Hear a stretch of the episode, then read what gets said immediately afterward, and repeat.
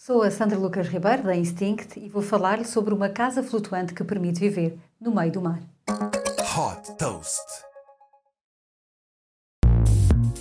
Fundada em 2018 no Panamá, a Ocean Builders desenvolveu uma casa flutuante com um aspecto futurista que permite viver no meio do mar.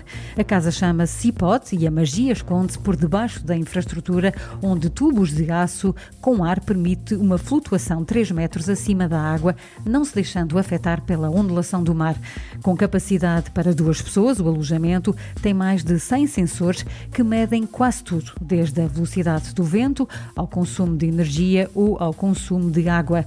Cada proprietário tem acesso à casa através de um anel inteligente que permite abrir a porta de entrada e configurar automaticamente a casa de acordo com as suas preferências. O software da casa pode ser atualizado remotamente e é possível adicionar novas funcionalidades e automatismos, assim como novos sensores. A sustentabilidade é um dos pilares fundamentais da CIPOD.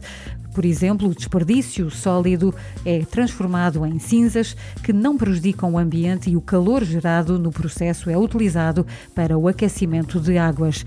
As primeiras casas flutuantes custam 995 mil dólares e estão a ser construídas na fábrica de Ocean Builders no Panamá. Se tiver a pensar reservar uma, conte com um depósito de 200 dólares.